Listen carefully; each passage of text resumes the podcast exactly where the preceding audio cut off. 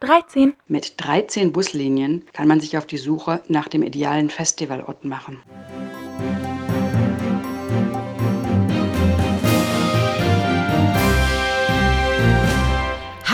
Liebe Hörerinnen und Hörer.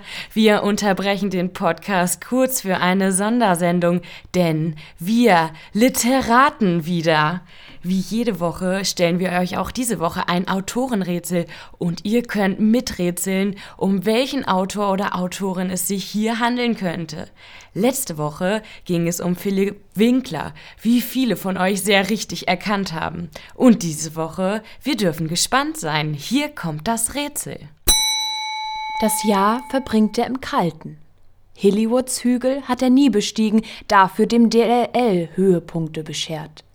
Seekühe trampeln durch seine literarischen Welten. Er schwingt sich von Erzählstrang zu Erzählstrang auf der Suche nach Halt. Er verschlüsselt seine Nachrichten lieber auf Kinderkassetten, statt seinen Protagonisten das iPad zu reichen. Der modernen Zivilisation kehrt er den Rücken, seine Figur ins Haus am Meer verfrachtet. Kein Snack für zwischendurch, stattdessen ein Verdauungsakt. Mini-Rebellion statt Bombenstimmung, er weckt den Geschichtenerzähler in dem Maschinenmenschen. Wer ist dieser Techniker? Hm, gar nicht so einfach. Habt ihr schon eine Idee? Ich schon.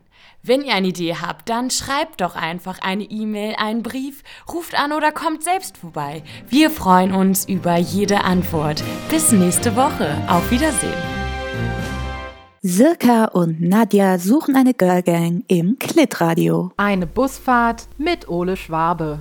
Haben denn in deiner Schulzeit eigentlich so die coolen Kids hinten im Bus gemacht? Weil wir, wir wollten eigentlich, also wir hatten so keine, Recherche, keine Recherchegrundlage, weil wir beide so in Fußnähe zur Schule gewohnt haben und auch nicht die coolen Kids in der Schule waren. Also wir auch nie die coolen Kids im Bus beobachten konnten, weil wir nie im Bus waren.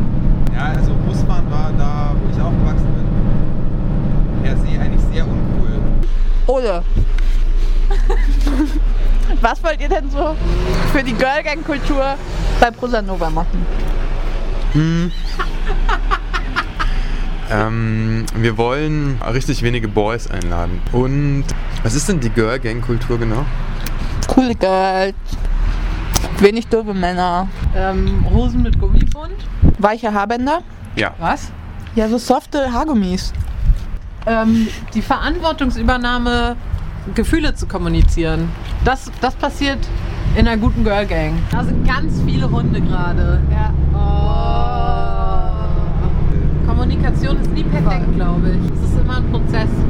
Wir kommen jetzt auch wieder in Stadtnähe. Weniger Wald, mehr Stadt. Ja. Zurück in bekannte Gefilde. War auch gar nicht klar, dass die drei am Dammtor lang fährt. War mir einfach auch egal. Ich glaube, wir müssen schon mal raus jetzt. Ja, ich glaube, wir sollten jetzt auch Ja. einfach mit dem ganzen Equipment in der Hand. Oh Gott.